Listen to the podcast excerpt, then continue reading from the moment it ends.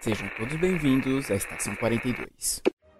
Saudações, senhores, senhoras e senhoritas. Aqui quem vos fala é o João Victor e o Thanos é o Romeu do espaço. Fala galera, aqui é a Lê Mayura e eu sempre quis dar um rolezinho na cadeira do Thanos. Olá, aqui é o Matheus e eu sinceramente não sei o que o Thanos viu na morte. E no programa de hoje vamos falar um pouco sobre o Desafio Infinito, a saga que inspirou a próxima adaptação da Marvel para os cinemas, Guerra Infinita. Além de contar um pouquinho das nossas expectativas que temos para o próximo filme. Estamos começando mais um giro de notícias. Aqui é o João. E aqui é o Matheus. É, de Game of Thrones anunciou que eles encerraram as filmagens da maior batalha de toda a série. É, foram 55 noites de gravações consecutivas, passando por três locações.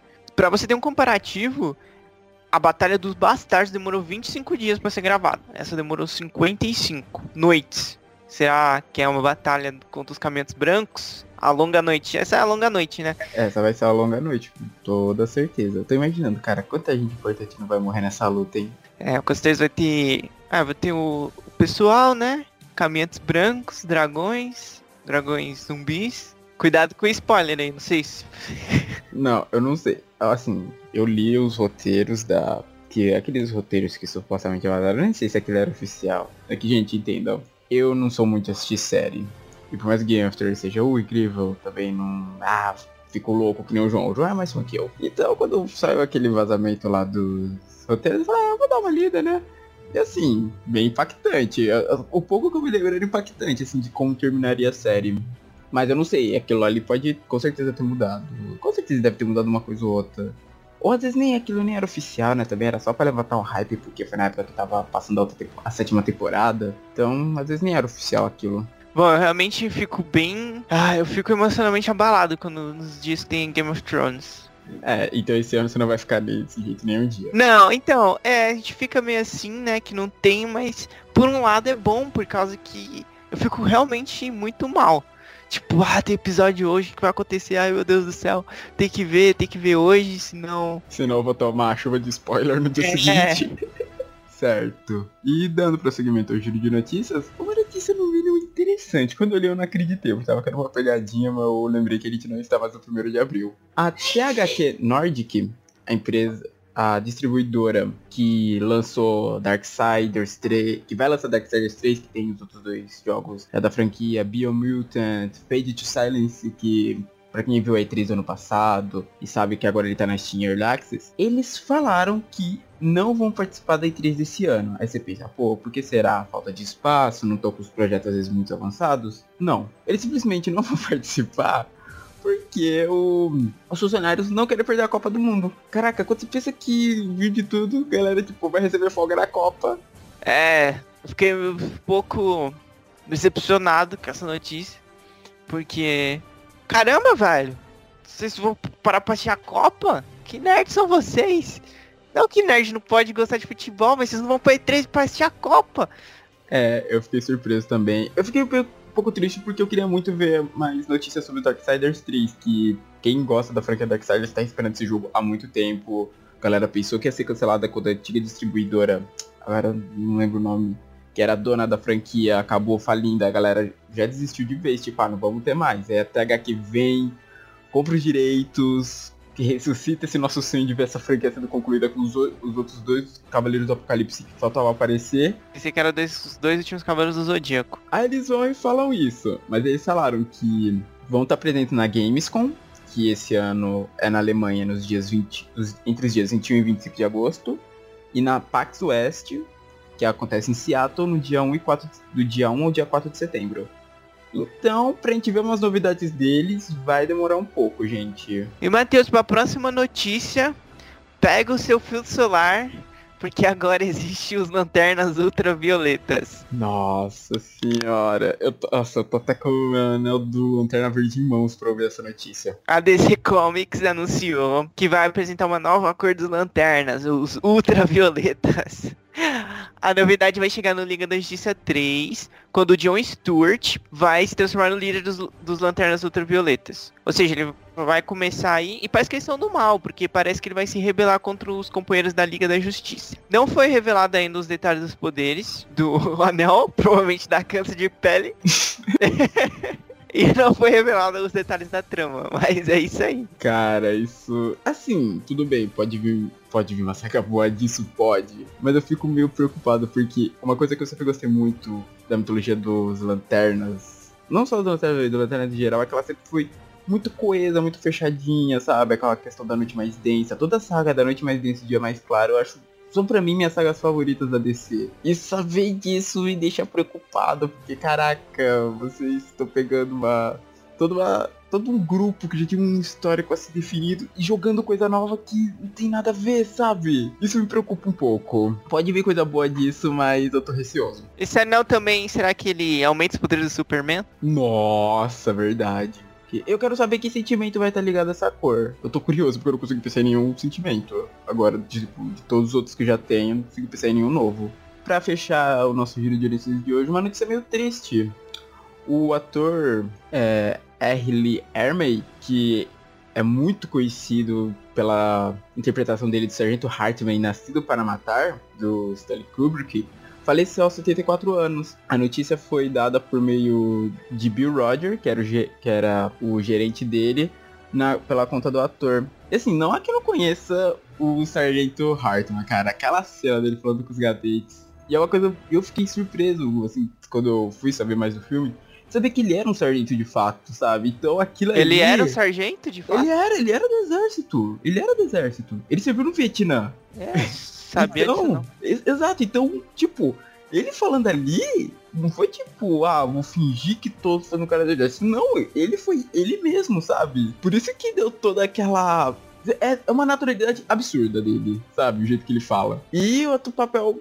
É, outro papel, mas nessa questão mais voltado pra dublagem, que eu também não sabia, acabei descobrindo hoje, vendo sobre a notícia da morte dele, foi que ele deu a voz ao sargento dos. ao sargento do Toy Story, daqueles bonequinhos verdes do Andy. Eu não sabia que ele fazia o, a voz do líder deles. É, eu também não sabia não. Deu até vontade de ver o filme em inglês agora, pra ver, qual- pra ver essa, a voz dele. Bom, é isso. Ficamos com uma notícia triste aí no final. Mas esse foi o giro de notícias. Esse também é um espaço para e-mails, mensagens. Se você quiser anunciar aqui, também é um espaço aqui. Quem sabe, né? Exato. Entre em contato conosco. O contato checkpoint42.gmail.com Caso você não queira ficar ouvindo isso da hora pra anotar o nosso e-mail, ele está no rodapé da, da nossa resenha. É, e agora fique aí com o programa de Desafio Infinito. Comprei, compramos nosso ingresso hoje pra Guerra Infinita. No próximo giro de notícias já vai ter assistido. Exato. Mas pode deixar, gente. A gente não vai dar spoiler pra vocês. Que a gente é de boas. Até. Até.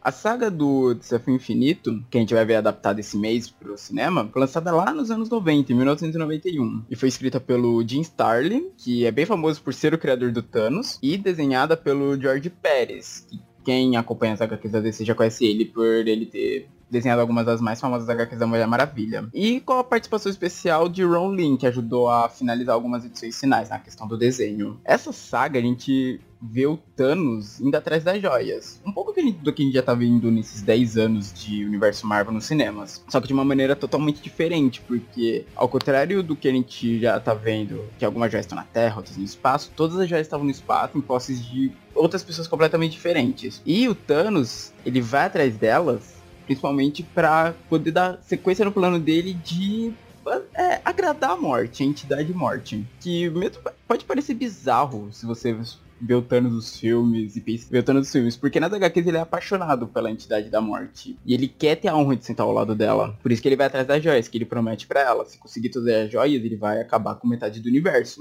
Aí após ele usar o Poço do Infinito, que é através dele que ele vê as joias, descobre os poderes delas, vê tudo que ele pode fazer com elas, que ele começa essa busca. É por causa que a saga começa com ele, ele tinha morrido, né? E a morte trouxe ele de volta. Por causa que ele sempre venerou a morte, que é a entidade lá do universo Marvel. É uma, é uma mulher, né, na verdade, só que ela, ela usa um manto preto e às vezes ela tem cara de caveira, às vezes ela tem cara de uma mulher. Isso. Nessa saga especificamente ela aparece como uma mulher. Tipo, nessa saga ela aparece como mulher. Mas, E em alguns pontos ela tá com o rosto de caveira. é, em alguns pontos, verdade. Mas, assim, eu só conheci ela com a cara de caveira. Eu fiquei até surpreso de ver ela com esse rosto feminino na saga. Que as, as edições que eu tinha visto mais recentes da Marvel sempre vi ela com uma, aquele rosto cadavérico. É, então, aí ele tinha morrido. Parece que ele já tinha feito algumas coisas no universo Marvel, tinha usado o cubo cósmico lá. Enfim, aí ela trouxe ele de volta e ampliou os poderes dele, mas é um negócio que eu acho meio caído, tipo. Ah, trato, enfim, trouxe ele de volta e ampliou os poderes dele. E ela queria que ele matasse metade da galáxia pra equilibrar o universo, alguma coisa assim. Só que ele percebeu que com as joias. Na verdade, ele, queria, ele, ele falou que com as joias ele poderia fazer isso muito rápido, porque ia demorar séculos pra matar metade da galáxia. Só que ele falou que com as joias ele ia fazer muito mais rápido, mas na verdade o objetivo dele com as joias era outro, né? Então, aí depois disso que ele faz essa promessa pra ela, ele começa essa busca pelas joias. A primeira, a joia do espírito, é que um dado um, um detalhe importante. Antes as joias não se chamavam joias do infinito. Isso é um nome que ele dá depois. é- No começo se chamavam de joias espirituais. Thanos ele vai até uma outra dimensão, a dimensão onde vive o Lord. Qual que era? Era Lord Caos e Mestre Ordem, se não me engano. O nome deles. Ele vai na dimensão deles porque a joia tá em posse de um ser que trabalha pra eles, que é um intermediário, que é uma entidade que ele personifica, ele une a caos e a ordem nele. Você pode perceber que um lado ele, é- ele tem o tamanho de um humano normal e metade dele é branco e outra metade é negra. E a joia do espírito tava presa na testa dele. E ele tava preso lá. Eu confesso que eu não sei por que, que ele tava preso lá, na história não é explicado porque que o- os mestres dele tinham prendido ele. Mas o Thanos chega lá com a promessa de que vai libertar ele. Ele consegue, usando o intermediário, os poderes dele, o Thanos usando os poderes dele que foram amplificados pela morte, consegue libertar ele. Só que o intermediário não tinha intenção, tipo, de ajudar o Thanos. Falou, ah, ok, você me libertou, agora eu vou seguir meu caminho. Só que nesse lugar, o intermediário não tinha acesso aos poderes dele, porque os mestres dele deixaram ele preso e não iam deixar ele podendo ter facilidades pra escapar. Daí o Thanos, que ainda tava com os poderes dele normais, conseguiu derrotar ele e arrancar a joia. E ainda largou o intermediário pra trás pra ser punido de novo pelos mestres dele. É, e o Thanos até fala que essas duas entidades não percebiam ele por causa que ele era um ser excepcional. Na verdade, ele fica toda hora ele fica falando que ele é um ser excepcional. Ele é um ser único, que não sei o quê.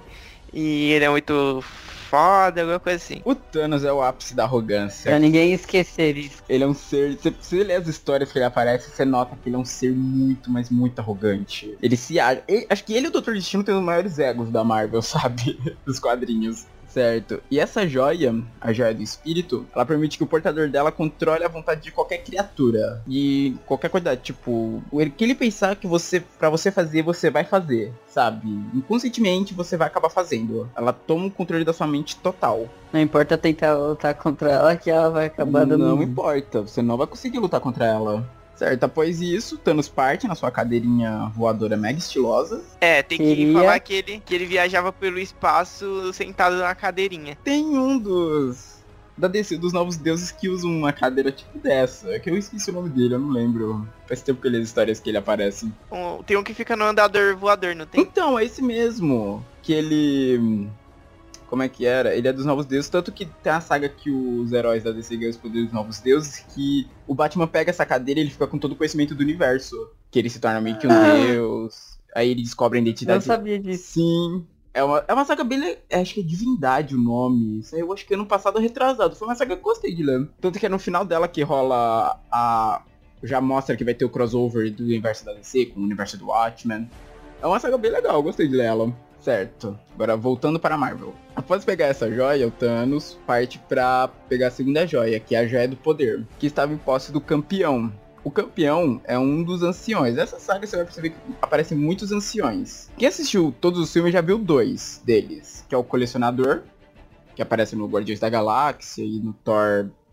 Qual é o Thor? É Não é o Ragnarok. é Mundo Sombrio, Mundo Sombrio. É o Ragnarok. É o sombrio, não é? Não, tô falando do colecionador, seu maluco. Ah, o colecionador aparece no final do Thor Mundo Sombrio e aparece o Guardiões da Galáxia também. Isso. E o Grão-Mestre que aparece no Thor Ragnarok. Esses foram os, é, os únicos que apareceram no universo Marvel. Esses seres, os anciões, eles, eram, eles foram os últimos sobreviventes da sua espécie. Sendo assim, eles acabaram acumulando muito poder com o passar dos anos. São seres assim, milhares e milhares de anos. Eles existem Acho que eles são. Eles não são tão antigos quanto os celestiais, mas assim, são muito poderosos. E cada um deles, talvez nessa loucura de ser. Eles, eles não me pareceram tão poderosos assim, não. Alguns eram. É que assim, nos filmes não deixa, não mostra tanto isso. Não, nos quadrinhos. Nos quadrinhos mesmo, você achou? Eu achei, achei eles bem patéticos. Nossa, mas ainda assim, eles acabaram se agarrando a alguma, algum traço da personalidade deles e extrapolou isso ao extremo. Como, por exemplo, o campeão, que é um guerreiro, o ele, ele vai de planeta em planeta lutando com todo mundo que tem lá, sabe? Ele quer se provar ser o guerreiro máximo. Tanto que quando o Thanos encontra ele, ele tá lutando contra o exército do planeta e tá dando uma surra em todo mundo lá. Daí o Thanos chega, desafia ele, o campeão aceita o desafio, óbvio, e os dois começam a lutar. O Thanos usando os aparelhos dele pra conseguir segurar os ataques do campeão, ainda assim suando um pouco, que ele, ele até faz o um comparativo falando que o campeão lembrava o Hulk na questão de força. É, tanto que ele fala que quanto mais bravo ele fica, mais forte são os ataques dele. Aí ele compara com o Hulk e ele até fala que o Terrak e o Hulk é alguém que eu sempre evitei enfrentar. O Thanos falou que tentou evitar lutar com o Hulk. Exato. É porque o Hulk é o Hulk, né, gente? Essa luta chegou a tal ponto do que o campeão ele salta, ele dá um pulo, que ele não tá conseguindo quebrar o escudo do Thanos na porrada. Então ele pula, acho que até a atmosfera do planeta e vem que nem um meteoro na direção do Thanos para tentar quebrar o escudo dele. Só que quando ele tá pra encostar no Thanos, ele vai e se teleporta fora do planeta. E o impacto, a força que ele usou foi tanta que destruiu o planeta. Fez, tipo, o planeta entrar em colapso e explodir de tanta força que ele usou. Que foi equivalente, acho que é uma, eles falam que foi equivalente a uma bomba atômica o ataque. Ou mais. É, aí ele fica lá se vangloriando. Ah, eu ganhei, eu ganhei lá todo rápido e tal. Lá no meio dos pedaços do planeta. Aí o Thanos aparece. Fala, ok, você ganhou, então agora fica aí. E ele vai embora. Aí o campeão falou, você não vai me deixar aqui abandonado no meio do espaço, sem nada. Tipo, ele consegue sobreviver no espaço, mas ainda assim ele fica ali vagando pra sempre. Aí o Thanos oferece, ok, eu te dou uma carona pro outro planeta e você me dá sua joia. O campeão, não sabendo do poder que ele tinha. Outra coisa também, essa galera, ninguém sabe dos poderes da joia direito. Não, mentira, não sabia, mas só um também. Ele aceita porque assim, ele é forte pra caramba e tal, mas inteligência não é o forte do campeão. Ele aceita a barganha, entrega a joia, e o Thanos vai levando ele até outro planeta e, aí, joga ele em outro planeta e fala. Que ele fala, ok, eu prometi te outro planeta, não prometi te deixar em segurança aí. Foi e jogou o cara em outro planeta qualquer. E essa joia, que é a joia do poder, ela é um canalizador de energia. Ela tem uma energia dentro dela infinita que potencializa ataques. Isso que fazia o campeão ser tão forte. Assim, ele já era forte por natureza, mas isso só aumentava a força dele. Era um, ela é um canalizador de energia universal. Ela nunca vai se esgotar a energia dessa joia. Tanto que quando usada com as outras joias, ela aumenta o poder das outras joias. Né? Isso, né? essa energia pode ser usada para potencializar o poder das outras joias. Certo, após essa, essa joia que de toda. É, todos esses teve um certo grau de facilidade, mas eu acho que pra mim foi a mais fácil que o Thanos pegou. Após essa, ele foi atrás da joia do tempo, que estava em posse do jardineiro. O, essa joia, o Thanos ainda tentou dialogar, porque ele sabia que o jardineiro não era de luta. Então ele ainda foi lá, conversou, ó, já tenho duas joias, entrega a sua, a gente precisa chegar nesse ponto de briga, sabe? Até porque o jardineiro era um senhorzinho, né? Tudo bem, devia ser muito forte, mas era um senhorzinho. Era tipo o mestre Kami. Exato, era um senhorzinho barba branca, sabe? Um vovozinho. Não, ele era tipo Noé. é melhor Noé. Ele não era mais chique no mestre Kami. Ele ia atacar a arca na, nas pessoas, então essa pessoa lutasse contra ele. Não, é, tem uma diferença, que ele aí vai salvar animais, ele ia salvar plantas, né? O jardineiro.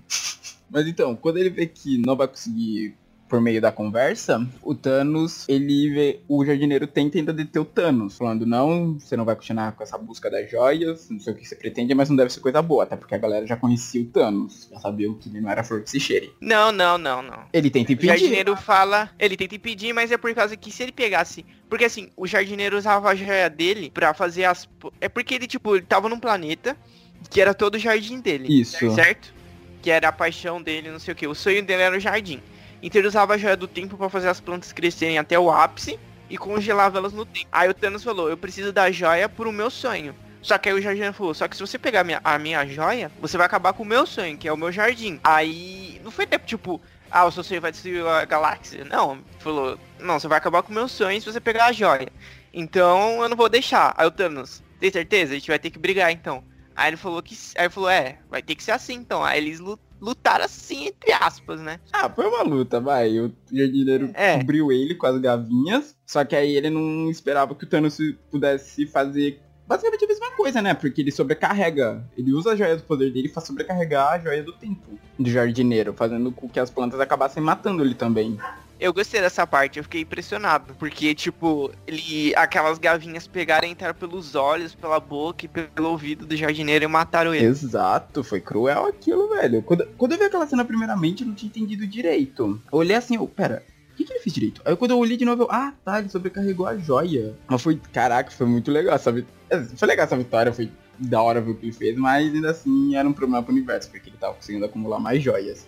É, de certa forma você torce pro Thanos nessa hora, né? Porque os, os anciões são uns babaca ridículo. Ok, e essa joia, como o João explicou, te dá controle sobre todo o tempo, sabe? Você pode congelar. Eu não lembro se ela permite viagem, isso não é mostrado na saga. Ela acho que ela permite você prever as coisas. Não, não. Você congela o tempo, acelera o tempo e eu acho que volta no tempo também. Porque eu acho que bem mais pra frente ele joga dois heróis que estavam lutando contra ele na pré-história da, da Terra. Verdade, verdade, bem lembrado. O que faz pensar, caraca, o Thanos realmente salto-sabota muito. E após a joia do tempo, ele vai atrás da joia do espaço. Não, não é não é nem ele que vai atrás. é- A joia do espaço acaba encontrando ele. Opa, Fion, tudo bom? Eu tava aqui vagando e Do te encontrar. Tecnicamente, não é, ele não, é, não é ele que acha a joia do espaço. A joia do espaço que encontra ele. É porque ele tava indo ver o colecionador e o corredor acaba encontrando ele. Ele, ele localiza o corredor no setor espacial lá e vai pra lá. Só que aí o corredor não tá, tipo, não está lá, entre aspas. Aí ele falou, ué, eu, eu localizei ele aqui, cadê ele? Aí ele vem e destrói um pedaço da cadeira dele, correndo. Ah, Pelo espaço. Ah, é verdade.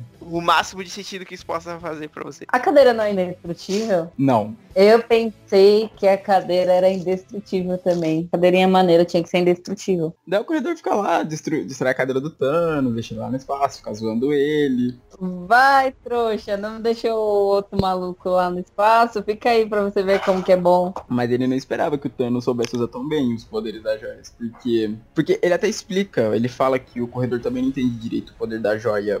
Que o corredor pensa que ela dá velocidade pra ele. Mas na verdade, a joia do espaço ela encurta as distâncias do universo. Você pode ir de um ponto a outro com a velocidade de um pensamento. É, você pensa no lugar e você já tá lá. Ela não aumenta a sua velocidade. Você. Ela é um teleporte? Não, não seria um teleporte isso. Ou seria? Ah, ah, é muito complicado. Muito, não sei, não sei não. E o Thanos come- usa a joia do tempo dele pra fazer com que o corredor envelheça. Que até então, os anciões, você até, tipo, quando você lê sobre eles, você até acaba pensando que eles podem ser imortais, pelo tempo que eles existem e tal. Mas na realidade, o tempo passa muito mais lento pra eles. Como, por exemplo, os elfos do Senhor dos Anéis, que vivem em mil anos, sabe? Nossa, para os anciões passa bem menor, né? Não, pra, os anciões é Bem menor eu só mesmo. digo em exemplo, sabe? Porque o Thanos envelhece o cara em milhões de anos. Exato, ele envelhece o cara em milhões de anos. A ponto dele não conseguir mais nem se mover nem nada, vira um senhor velhinho lá, é tipo. Daí ele vai, pega a joia dele com uma facilidade, depois disso transforma ele num bebê. Ele fica um BBB bonitinho. Sim, ele vira um bebê. Bebetano. Não, não, o Thanos transforma o corredor num bebê. Ah, tá. Embora exista o bebê Thanos na Marvel. Não, acho que não é bebê, é criança Thanos. Na Marvel Kids. Mas isso é uma história pra outra Uhum. ocasião, Ah, tá. gente. E se bem que é, depois que ele pega todas as joias, me adiantando um pouco, ele vai falar de cada joia e o poder dela. E aparece na hora da joia do tempo, aparece ele desde bebê até ele bem velho, Thanos, pra explicar o poder dela. E ele bebê parece o Jiren. Nossa, verdade, parece muito girei. O Jiren, nossa, mano, que brisa. É, do Dragon Ball Super. É igualzinho, velho. Eu sei. Só que, tipo, ele não transforma o cara em bebê à toa. É, faz parte do plano dele. Porque após isso ele vai atrás do colecionador. Que esse aí, pra quem já viu os filmes da Marvel, já conhece, que é o Benicio Del Toro que faz ele. E ele tava em posse da joia da realidade. Que pra mim é uma das mais fortes joias. De todas essas que tem, acho que é uma das mais fortes. E ele vai lá, ele vai. ele- essa história fica divagando bastante, até porque ele viaja sozinho, né? Aí ele fala: se o colecionador está meia barganha, isso quer dizer que ele ainda não descobriu os poderes reais da joia. Que se ele descobrisse o poder real que essa joia tem, ele não jamais trocaria ela. Então o Thanos chega lá com o corredor bebê e propõe: ok, você tem a joia, eu quero essa joia, em troca você vai poder ter na sua coleção um ancião. Algo que você acha que jamais pensou que poderia ter. E vale lembrar, a, o corredor é irmão do colecionador, né, João? É, eles são irmãos. E o colecionador aceita. Que- Caraca, você vê que, tipo, essa questão dele de pegar uma personalidade e levar ao extremo é o extremo mesmo. O cara aceitou colocar o irmão dele numa jaula pra ficar fazer parte da coleção dele. Ah, Irmãos, irmãos, negócio essa parte. Aí o Thanos pega a joia, esfrega na cara do colecionador falando, olha o poder que você tinha aqui nas mãos e não usou, não soube. Ele começa a ficar mexendo lá na realidade, na cara do colecionador, deixa o colecionador em choque, falando, não, tira isso daqui, tira isso daqui. Mas aí antes de ir embora, o Thanos vai e fala que quando ele se afastar, o efeito da joia do tempo vai parar. Aí o corredor volta à idade normal, mega bravo, falando, caraca, você é meu irmão e, e aceitou me barganhar com esse lunático. E quando o Thanos sai de lá, o corredor tá descendo a porrada no irmão. E a joia final, que é a joia da mente, tá em posse do Grão-Mestre, outro ancião que apareceu também nos filmes da Marvel. Ele aparece no Thor Ragnarok, lá interpretado pelo Jeff Goldblum. Que o Grão-Mestre na Marvel, ele é, ele é um, um estrategista, sabe? Um estrategista máximo. Fala que ele se tornou especialista em todos os tipos de jogos, né? Exato. Daí o, ele aceita, tipo, ele aceita competir com o Thanos. Ele fala, ele coloca a joia dele lá no negócio, que fala que se o Thanos tentar roubar ou qualquer coisa, já, ia- já iria sumir, não era em algum ponto do universo. É aleatório, ele não quer saber onde tava. Caso o Thanos trapaceasse. Aí ele entra lá num jogo que. que que é aquilo? É um Halo? jogo mega bizarro, eu tô esperando um jogo de tabuleiro. Do nada os caras me vêm com armadura. É, você entra num jogo com uma armadura lá e fica sacando uns feixes de luz, alguma coisa assim. Só que aí quando o Thanos tava pra ganhar, a gente vê que o Grão-Mestre deu uma trapaceadinha a favor dele. Porque ele sabe, deu a entender que o Grão-Mestre sabe, tipo, o potencial que a Joias do Infinito tem todas juntas. Que ele fala, eu não posso deixar todo esse poder nas suas mãos. Ele fala até que ele queria as joias pra ele, só que ele detesta viajar, então ele esperou o Thanos pegar todas pra depois pegar do Thanos, porque o Thanos apostou as joias. Isso, ele aposta as joias dele. O, o Grão-Mestre aposta a joia dele e o Thanos aposta todas as outras que ele já tinha pego. Caramba, é o bichão mesmo, hein? Pensou se tivesse perdido? Então, ele quase perde, só que ele não esperava. O Thanos, que que ele usa a joia da realidade nessa parte? Pra enganar? É, Ele usa a joia da realidade pra fazer o Grão-Mestre achar que ele ganhou o jogo. Isso. Quando na verdade, acho que eles nem chegaram a entrar no jogo, né? Ele. Ah não, não, eles. Ele entra no jogo, verdade. Só que ele. O Grão-Mestre pensa que enganou, mas na verdade não. Ele foi enganado. O Thanos ah, consegue matar ele dentro do jogo e pegar a joia dele. Que é a joia da mente. Que acho que. É, o- o nome dela já se explica, joia da mente. Qualquer coisa que ele mandasse fazer, você vai fazer. Se bem que ela é bem parecida com a da vontade. Mas ele lê pensamentos Isso, com ela, ele lê né? pensamentos com ela. A da joia do espírito, ele te faz fazer as coisas. Da mente, ele te consegue entrar na sua cabeça de vez. Certo, e com isso, Thanos basicamente termina a busca dele pelas joias. Aí ele volta pra morte depois de tudo. É, ele volta pra lá e fala: Ah, eu consegui as joias, não sei o que, agora eu sou igual a você e tal. E uma coisa que é muito, eu acho bem legal na morte é que ela não fala. Ela, tipo, os servos dela que falam por ela. É tipo que ela se conversa com eles mentalmente e eles falam por ela. Aí tem dois servos, tem um que é um zumbi e tem um que é um homem-rato, alguma coisa assim. Aí ele fala agora pra aceitar do seu lado. Só que ela continua não falando com ele. E agora, do vez dele ser inferior a ela, ela fala que ele é superior a ela. Então ela não tem direito de aceitar ao lado dele, porque ele é um deus muito forte e tal. E ela e ele fica putaço por causa que ela não fala com ele e continua mandando os servos falarem por ela. Aí o Thanos fica louco da vida, explode esse rato. Eu até fiquei surpreso que se ele explode o Homem-Rato, aí é sangue e tripa pra tudo quanto é lado. Ele fica nervoso e vai embora. E acaba essa parte. Ele dá uma choradinha no final, que escorre uma lágrima ali do olho dele, no último quadro. Eu não vi isso. Eu- nossa, eu vou abrir aqui agora que eu lembro bem, cara. Ficou full pistola. Ele fica full pistola, mano, quando a morte rejeita ele. Cadê? Eu abri até aqui agora, deixa eu até ver. Se, eu, se na minha cabeça me enganando. Não, escorre, ó! A frase final dele. Como poderia imaginar que minha transformação em Deus seria uma vitória tão vazia? E tá uma lagriminha escorrendo do olho, cara. Ele ficou muito mal. E toca sad song. Exato, toca essa edição nessa hora. Certo. Esse foi basicamente o prelúdio. Ela só veio pra mostrar, tipo, como o Thanos conseguiu todos esses poderes. Agora mesmo que realmente começa a saga de fato.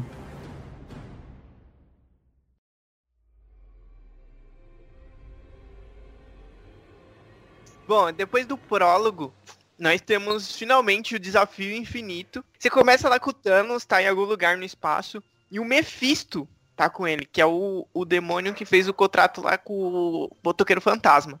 E ele tá lá bajulando o Thanos, porque o Thanos é muito poderoso, não sei o quê. O Thanos parece que fica fazendo é, monumentos gigantes no espaço. Como eu falei, ego inflado, ego inflado, tô falando. Aí é engraçado, é engraçado que ele quer pressionar a morte.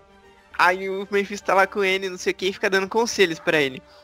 Aí o Thanos pega e volta lá pro Reino da Morte. E tipo, chega, ele chega praticamente exatamente assim. Querida, voltei! Oh, não aconteceu nada, tá tudo muito bem. Vamos esquecer aquele incidente comer rato. Eu, eu, é... eu, eu tava fora de mim naquele momento. Eu mudei, é. eu juro. É exatamente assim. Aí o Mephisto fala, não, você tem que impressionar ela. Aí ele pega e cria um tipo um altar gigante, que é tipo um templo, na verdade, pra morte, no meio do espaço. E fica tentando impressionar ela com um monte de coisa. Aí o Mephisto fala. E o Mephisto fica dando conselho para ele. Aí, só que ela não fala com ele, de jeito nenhum, e ele começa a ficar louco da vida. Ah, o, ne o Mephisto fala pra ele que ele tinha que. Eu não sei, ele fala que ele tinha que se mostrar, tipo, cruel, alguma coisa assim. E ele pega e traz a, ne a nebulosa, que é a neta dele, nos quadrinhos ela é neta dele. E ele traz ela de volta dos mortos, só que ele traz ela que não um zumbi tipo, sofrendo pra caramba. E ela fica vagando lá. Só que aí a morte pega e fala pra um servo dela falar que era aquilo foi de muito mau gosto. Ele meio que traz ela para mostrar, tipo, que ele tem poder sobre a vida e a morte, mostrando aquilo, né? Tipo, ó, ela tá aqui, não tá viva, nem tá morta. Eu posso fazer o que quiser com ela. É, só que aí mesmo assim a morte não. É, tipo, cagou pra ele. Aí. Aí ele pega e fala assim, ah claro, eu tenho que cumprir a tarefa que ela tinha me pedido, por isso que ela não quer falar comigo que era acabar com metade do universo. Aí ele pega e faz isso instalando os dedos. Isso, a cena clássica da. da só do tipo do. Ai, como é que é o nome? Só da sombra, assim, da mão dele estalando os dedos. Só que aí eu pensei. Eu, eu sempre imaginei essa cena, tipo, ele realmente apagava metade do universo e ficava um branco. Só que ele apaga as pessoas. Tanto que nessa hora parece o Homem-Aranha, ele tá de madru... ele tá lá de madrugada, acho que em Nova York. Ele, ele tá, tá olhando para as pessoas lá no, na rua e do nada desaparece um monte de gente. E, e, o sentido de aranha dele dispara loucamente também nessa é, hora. E, e acontece isso no universo inteiro. Tanto que os Skulls e os Kree, que é aquelas raças alienígenas lá, eles acham que eles são inimigos e eles acham que um fez isso com o outro e vão começar uma guerra lá espacial. Começar não, recomeçar, porque o Império Chris Crew nunca fizeram as pazes. O máximo que eles fazem é um acordinho diplomático só pra se rearmar, sabe? Treinar mais uma galera, construir mais armas, que essa guerra nunca acaba. Aí eles vêm até com umas histórias lá. A guerra para acabar com todas as guerras. Que é até famosa essa frase aí na história mundial. E, e um monte de herói desaparece também. Tipo, tem até uma lista aqui. Tem, desaparece o Arcanjo, o Fera, a Gata Negra, o Pantera Negra. Aí desaparece o Demolidor também. Todo o Quarteto Fantástico desaparece. Ah, o Quarteto todo desaparece? Aham, uhum, desaparece todo o Quarteto Fantástico. Ah, isso explica mas... por que, que eles não acabam aparecendo ao longo da história. Aí desaparece também uns caras meio desconhecidos, tipo Box, o Pigmeu, o Radical, Pera, que o era dos Novos Guerreiros. Pigmeu. Não, não, não sei se é o que eu tô pensando. Se for o que eu tô pensando, é um cara que também já fez parte da tropa alfa. Um anãozinho que fez parte da tropa alfa também. É, ele é um anão, um anão musculoso. Nossa, sei quem é esse? Eu já li umas histórias da Miss Marvel com ele, ele é muito engraçado. Nossa, o Matheus fez um nossa com tanta empolgação. É porque, tipo, era, atingiu daqui. Era realmente o personagem que eu tava pensando. A sua empolgação que ele sumiu, coitado. Não, a empolgação era que era realmente o personagem que eu tava pensando, sabe? Tipo, é, falou... ele é um anão aqui vestido de laica preta com peno vermelho no peito. ele mesmo, da tropa alfa. Aí tá acontecendo essa loucura toda e o surfista prateado ele cai no sancto do Doutor Estranho.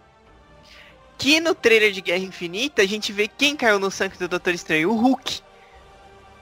Então rolou uma substituição aí porque não tem o surfista prateado no MCU. Ainda. É, ainda. Então aí. E ele vem avisar, tá dando merda. Porque ele vai falar que o Thanos. É, ele vai falar do Thanos, que vai dar uma merda grande aí, que o Thanos tá muito poderoso. E ele fala, ele, ele fala que ele e mais alguém lutaram com o Thanos. O Drax. Só que perderam. Ele e o Drax. O Drax? É o Drax. Sim. Não é o Drax. É o Drax. não é o Drax, não. Eu... Cadê? Vou abrir aqui agora. É o Drax sim que luta com ele. Eu, que os dois ficam. Só... Segura o meu pudo, eu vou. Segura o meu pudo. Eu vou abrir aqui agora. Não, mas realmente é o Drax. que luta com ele. Cadê? o Abriu, abriu o HQ. Calma, tô procurando aqui. Que não... Era na primeira edição, deixa eu ver. Ah, vamos ver. Surfista caiu. Thanos se exibindo pra morte. Cadê? Aqui, o surfista tá explicando. É o Drax que luta. Ó, sem saber da grandeza dos novos poderes de Thanos, um ser chamado Destruidor e eu enfrentamos o Titã sozinho. O Destruidor era a alcunha do Drax. Mas é o, o mesmo desenho que aparece depois do Drax, né? Isso! Tanto que eles perderam pro Thanos e foram absorvidos pela joia dele. É, é, aí eles foram absorvidos pela joia da mente, né? É a joia do espírito. Aquela primeira que o Thanos pega. É, eles foram absorvidos pela joia do espírito. E quem estava lá, vivendo em seu mundo particular? Adam Warlock. Quem é o Arda Warlock? Então, o Warlock, Adam Warlock, também conhecido como ele, também é uma criação do Jim Starley, o criador do Thanos. Ele é uma criatura. Uma criatura. É, uma criatura que ele tem aparência humana, mas ele não é bem humano. É, ele não é nada humano, realmente. Ele foi criado em. Ele é uma criatura criada artificialmente por um grupo conhecido como Enclave. Que tinham como objetivo criar o ser perfeito. Só que aí o quarteto acabou descobrindo esses planos e impediram eles. Tanto que no começo, as primeiras aparições do War... A primeira aparição do Warlock foi como vilão. Ele primeiro aparecia de vez em quando nas HQs do quarteto. E ele só foi reaparecer de vez na- nas HQs na, numa história do Thor. Como vilão mesmo, que ele sequestra Sif, que na época era namorada do Thor, pra tentar criar uma nova. para tentar se juntar a ela e formar uma nova raça cósmica. Isso é muita loucura, gente, eu sei, mas HQs antigas. Não que as novas não sejam tanta loucura. Então, ele até começou como vilão, mas depois ele acabou virando herói. Depois da. que ele vai pra Contra-Terra, que é comandada pelo Alto Evolucionário. Esse cara já é mais da área dos X-Men, o Alto Evolucionário, é o inimigo deles. E lá que ele acaba recebendo o nome. Ele perde o nome de ele e acaba recebendo o nome de Adam. Que é uma referência ao nome bíblico do Adão. E o Warlock, que é bruxo em inglês, para que todos temessem o seu poder. E é lá que ele acaba recebendo a Joia da Alma, que foi o que mudou ele totalmente. Aí quando ele volta, ele acaba voltando não como. Ele não volta mais como vilão nessa parte, ele já tá como herói. Tanto que antes do intermediário pegar a joia pra ele, quando o Thanos vai lá pegar, a joia tava em posse intermediário. O Warlock, que era o antigo dono dela. E mesmo com o intermediário com ela, ele ainda tinha posse da joia, por assim dizer, já que ele- uma parte dele ainda tava vivendo lá dentro. Ah, e um ponto. O... Lá dentro da joia não tava só o Adam Warlock. Vivendo com ele estavam o Pip, o Troll, que é um... É um anãozinho, um anãozinho baixinho, pé grande. Ele até lembra um pouco um Hobbit, só que um pouquinho mais feio. E a Gamora, que muita gente conhece por conta dos Guardiões da Galáxia. Enfim, aí ele alerta lá. Ah, vale. É, eles. O, a, a Gamora, o Warlock e o Pippin vão pra. É Pippin o nome dele? Não, pera, acho que é Pimp, acho que tem um M. É, deixa eu só confirmar, eu acho que é Pimp. Ah, não, é Pip. E o Pip vão pra Terra, que eles. Eles pegam o corpo, os corpos de três pessoas que, tipo, morreram no acidente de carro, né? Eles causaram acidente de carro, né? Que ele- quando o cometa caiu. É. Aí, enfim, aí eu sei que. Aí eles vão. Eles entram em contato com o Doutor, o Doutor Estranho. Acaba que o Doutor Destino também entra é, lá, porque ele queria saber o que estava acontecendo, que as pessoas estavam sumindo.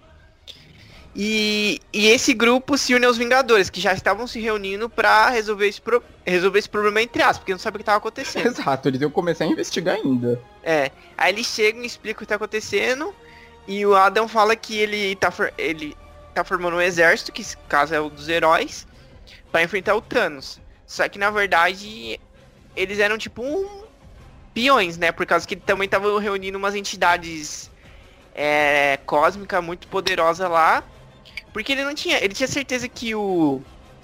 Que os heróis não iam ganhar do Thanos. Exato. Basicamente, ele une os heróis. É bucha de canhão os heróis nessa saga. Foi o que o, Warlock fez com eles. Transformou eles em bucha de canhão. Porque o verdadeiro grupo que tinha como lidar com, aque- com essa situação era daqueles seres. No nível de poder que tava o Thanos, cara, por mais força que o Hulk tenha, por mais que eles estejam estivessem fortes, eles, mais que eles fossem fortes, nenhum deles batia de frente com Thanos. É, porque assim que eles chegam lá, finalmente, pra enfrentar o, o Thanos, o, o Adam Warlock fica longe junto com o surfista prateado. O surfista até queria se juntar à luta, mas ele fala que não, que tinha que esperar.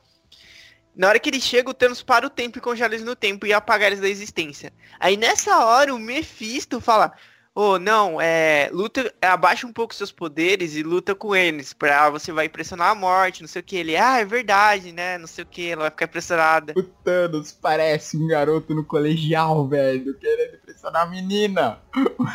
Não, não. Caiu numa pilha errada. Não acaba com eles ainda não. Tipo, segura um pouco. Você exibe pra ela. Não, ó como eu sou.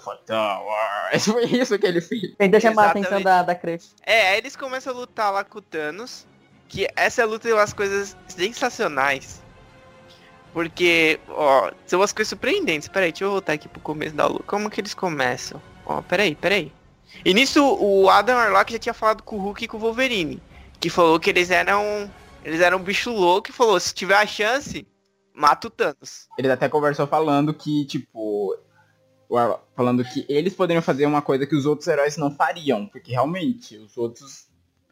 Que, tipo, o Capitão não mata, o Homem de Ferro também não. Nenhum daqueles outros mata. O único que tem vivência com isso realmente era o Hulk e o Wolverine naquela situação. E nisso também, lá, lá também tava o. É, que, ó, o Adam Locke ele chamou as entidades também depois dos heróis. E duas entidades não, não participaram, que é o Atu, que fala que o, o trabalho dele é só vigiar, que no caso, só observar e registrar, e o Tribunal Vivo, porque ele não via como injusto o que o Thanos estava fazendo. Ele, e o, o que ele fala da, o, o, que ele fala faz sentido. O que ele fala, ó, a seleção natural é um dos cânones mais antigos do universo. O fraco substitui o forte. Assim deve ser, não foi cometido nenhum crime cósmico. Porque assim, o quem domina todo o universo da Marvel, a entidade More, é. A... Não, tem o One Above All, mas acho que abaixo do One Above All vem a Eternidade. Que ele é um ser que. O corpo dele é tipo. É todo o universo. O corpo dele. É. Tanto que esse daí também não. Ele não quis assim, né? Ele saiu lá, falou que não ia ajudar, mas parecia que ele ia se tratar disso sozinho. Do jeito dele. Isso é uma parte bem legal, porque eu gosto dessa saga da Marvel que envolve esses seres mega galácticos. É, tanto que aí nessa parte também, ele tava lá no altar com a morte, e lá também tava o Mephisto, falando, botando essas ideias na cabeça dele. Tava o Star Fox, que é irmão do Thanos, que ele trouxe lá no estalar de dedos e tirou a boca dele. Exato. Tem que tirar, não pode deixar o Star Fox falar não. E tipo, é, tirou a boca dele e ele tava, tipo, torturando eles lá. E quem mais tá? Ah, tava um servo também da morte. E a nebulosa lá vagando, vagando e sofrendo. E ele criou. Ele criou aquela terráxia lá, Sim, né? Sim, ele falou, ah, eu não preciso de você, eu posso criar minha própria mulher. Cara! Ele criou uma mulher Nossa, pra, pra que ele. Eu quero muito ver você tendo desequilibrado no filme. Eu acho que não vai rolar. Né? Ai, cara, seria muito loucura. Imagina ele no filme dando estalagem de dedos invocando essa mulher, cara. Enfim. Eles reuniram. Aí, beleza, reuniu um monte de herói, reuniu Tropa Alpha, reuniu Vingadores, Vingadores da Costa Oeste, alguns X-Men, enfim. Aí vai toda essa galera do espaço aí, eles chegam lá para lutar, o, o Mephisto dá essa pilha errada pra ele, que no caso ajudou os heróis, né? Deu uma pequena chance, porque ele poderia simplesmente apagar eles da existência. Então não precisava ter lutado, ele só falava, ok, heróis, pronto, sumiram. Próximo. Eu podia ter feito isso. Aí ele falou que não, que tinha que lutar, porque ia ter uma. É uma ser uma. Como que diz? Um ato de bravura. Se ele tivesse uma pequena chance de perder. Então, aí começaram a lutar. O Thanos tava rindo, que não um louco. A, aquela mulher que ele criou, a Terrax, também começa a lutar, não é? Também. É mais pra frente que ela, ela luta. Ah tá, pensei que era agora. O Hulk e o Drax conseguem encaixar um soco nele, joga o Thanos longe. Aí o Hulk começa a descer os, a porrada nele. Só que aí o Thanos pega e fica gigante. E, e os heróis estão lutando. O Capitão América tá falando, ah, vamos lá pra cima. E todo mundo vem lutando e tal. Aí começa, aí começa a dar tudo errado. Porque, olha, tem uma, a, a She-Hulk ela olha assim, ela tá do lado do namoro, estavam batendo nele, e o Thanos coloca alguma coisa muito nojenta nela, neles, que eu não sei o que, que é isso. Tipo é tipo um, um fungo, alguma coisa assim, que começa a crescer neles. e- É, ela fala, que que é isso que ele colocou na gente? Eu, namoro, não sei, tira isso rápido. Só que não dá tempo. Exato, cresce, toma eles e dentro daqui mata, né? É, eles morreram, porque eles viraram, tipo, pó depois, tipo, esse fungo caído. Aí vem o Thor, taca o martelo no Thanos. Aí vem, ó, essa cena incrível do Doutor Destino. Ele vem e pula do nada com o Thanos caído. A manopla, esse poder tem que ser meu. E começa a tentar tirar o, o- a manopla do falando, Thanos. o Destino é um dos personagens mais megalomaníacos junto do Thanos da Marvel. Ele não tava ali pra ajudar. Ele, não, o Warlock queria os poderes dele pra ajudar, mas ele, tipo, ele tava ali pensando, no momento que alguém demora, eu vou pegar essa manopla pra mim. E vou virar o novo soberano do universo. Era isso que ele tinha em mente. Só que aí o Thanos pega, faz uma explosão, joga ele longe. Aí, tipo, destrói toda a roupa dele, só fica de armadura. O Thor tá com o martelo de novo, só que aí o Thanos faz um portal e joga o martelo dele longe. Aí ele fala, ah não! Se eu ficar 60 segundos sem o martelo, eu vou voltar a ser o Eric Matterson. Aí ele vai vai no soco. Ele chega no soco no Thanos. Até acabar o tempo dele. Thanos ainda joga ele no espaço. Tipo, ele agarra e joga no espaço. Aí ele pega ali na beirola do altar lá e não cai. E nisso, aí, aí, come, aí começa a, mer- a merda. Porque o Wolverine se aproveita disso e perfura o peito do Thanos.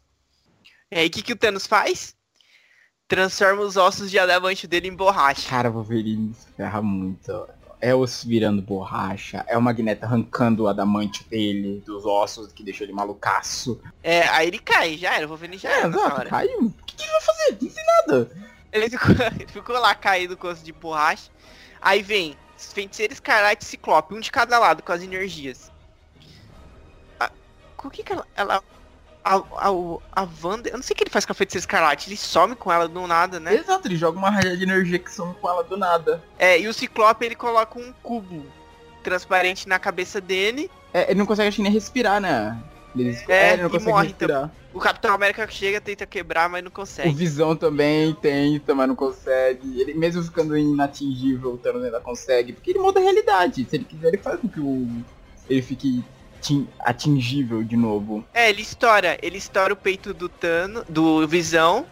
E arranca, tipo, os circuitos lá e Visão morreu também. Isso aí é uma, isso aqui é uma prévia do que a gente vai ver no cinema gente, esse mês. Isso aí, essa cena, eu, eu não duvido que possa ser essa cena, dele pegando seu peito e arrancando, sabe? Aí o Capitão Mega olha pra ele e fala assim: Você assassinou o Ciclope, seu monstro, está morto. Se fosse só por isso, cara. Mas não... Ah, e uma coisa interessante, caraca, velho. Porque assim, eles estão no meio do espaço. Ali, não- tecnicamente, eles não conseguiriam respirar. Mas o doutor jogou. O doutor Estranho jogou uma. um feitiço neles que permite com que ele. Como é que é? Eles se- pudessem respirar lá por uma hora. Só que aí quando o Thor volta ao normal, já que ele não conseguiu pegar o martelo, o efeito estava pro Thor, não pro Eric, o alter ego dele. Então o alter Ah, ego é um feitiço muito é um específico, feitiço né, velho? muito específico. Caraca, velho. Ninguém pensou, tipo, se o Thor perder o martelo, gente? Não seria melhor botar uma salvaguarda aí, o feitiço pro Eric? Ninguém pensou nisso, gente. Enfim. Aí, aí o Capitão América fala, matou o Ciclope, sendo que já tinha matado um monte de gente, né? Aí vem o manto, do manto e a adaga, e suga o Thanos pra dentro da dimensão dele. O manto que já tava boladaço, porque a, a adaga tinha sumido. E ele também tava mó inseguro, falou, ô, eu sou inútil. É, não sei porque me chamaram aqui, até o Homem-Aranha pegou e falou, não, cara, se vocês chamaram, você tem uma utilidade e tal. O manto tem os problemas de autoestima tenso. Só que aí o, o manto explode, porque ele não consegue manter o, o Thanos lá dentro. O manto explode, aí tá tudo. Aí vem a Terráxia. É, Mano, a Terráxia arranca a cabeça do Homem de Ferro. Não, e nisso ainda tava de pé. O Homem de Ferro que cai nessa hora. O Quasar ainda tava vivo. O Drax, É o Capitão o América. Capitão América, o Drax e o Senhor do Fogo, que é um dos arautos do Galactus. É. Aí nisso o, o Thanos tá, tá rindo. Tá rindo que o, o, o Nova tava em pé também. Isso, Nova ainda tava lutando. Aí o martelo do Thor volta. O Eric consegue pegar e voltar o Thor. Aí o feitiço volta a fazer efeito, ele volta a respirar. É. Só que aí o Thanos joga o Drax e o Ser do Fogo na era pré-história. Exato, usando a joia do tempo. Ele abre um portalzinho pra história. Aí vem a Terrax com a cabeça do Homem de Ferro. Aí vem a cena, ó, essa cena é genial. Aí o Thanos, nossa, obrigado, Terrax. Aí vem o Homem-Aranha e tá com uma teia na cara do Thanos. Não, ele se estreou por um instante. Opa, gostei do que você fez aí. Aí ele olhou pra frente, pá! Aí, não, o Homem-Aranha, olha o que o Homem-Aranha fala. Deixa que eu cuido da perua, que é o. Que é a Terrax. Não, que é a Terrax, a mulher dele. tá criada lá. É, só que o Homem-Aranha. Ó, ó, e a Terráquea derruba o Homem-Aranha exatamente como no trailer que o Thanos derruba o Homem-Aranha.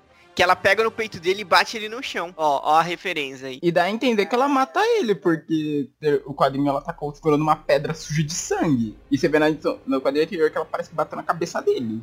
Então acho que é nessa hora que o Homem-Aranha também morre. Ih, eu não tinha percebido isso. Dá uma olhada na pedra que tá na mão dela, tá, é, tá com é sangue. verdade. Tá ela, com sangue. Ela bateu uma pedra na cabeça dele. E o Thor é transformado em vidro. É, o Thor tava dando mal, tava batendo pra caramba no Thanos, ele, o Thanos transforma ele em vidro. Aí vem o Nova, que ele transforma em cubinhos coloridos e depois ele destrói o Thor que tava virado, que tinha transformado em vidro. Nossa, mas o Quasar foi triste, velho, o que ele fez com o Quasar. Foi. Que ele vem, não sei o que, que eu sou o portador das pulseiras quânticas. Mimimi. Aí o Thanos pega e explode as mãos dele. É, cara, tipo, foi, foi aqueles momentos de anime, sabe? Os caras conversando, não, agora eu vou te derrotar, teus poderes, pá. Ah, tem poder? Tchum, pronto, não tem mais. Aí é legal que nessa hora tá o Thanos, em volta dele tá Ciclope morto, Visão morto, Wolverine todo quebrado lá de, com osso de borracha, Homem de Ferro sem cabeça e o Homem-Aranha morto. Isso. E o Quasar que ele, ele transforma em pó.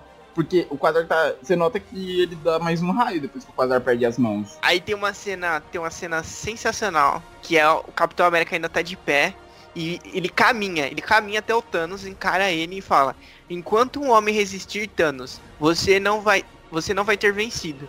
Aí o Thanos responde, nobres sentimentos para quem vai morrer. Aí o capitão fala assim, eu levei minha vida inteira de acordo com esses sentimentos. Aí vale a pena morrer por eles. Aí ele prende as pernas do capitão, dá um soco, destrói o escudo do capitão. E aí ele ia dar o golpe final, que era matar o, o capitão com um soco. Aí o, o Adam fala que finalmente o, o surfista pode ir. Aí o surfista vai na velocidade do, sei lá, acho que uma velocidade muito grande, que no momento que ele levanta a manopla, a luva, no caso, com as pedras, ele ia pegar a luva dele. Só que o Thanos tira a mão nesse exato momento. E ele não consegue. Por um pouquinho. É, aí o capitão ainda dá um soco na cara do Thanos, ele nem sente e derruba ele com um tapa só. De certa forma, o Warlock já tava esperando por isso. Aí ele aciona o time 2, que é o time das entidades do, da Marvel. Aí vem Galactus, vem Estranho, vem os Celestiais, vem, sabe, toda essa galera mega poderosa pra lutar com Thanos. Tanto que ele fala que Galera, ele não queria deixar que chegasse esse ponto, porque ele falava, o universo não vai aguentar uma luta dessa magnitude. Que seria.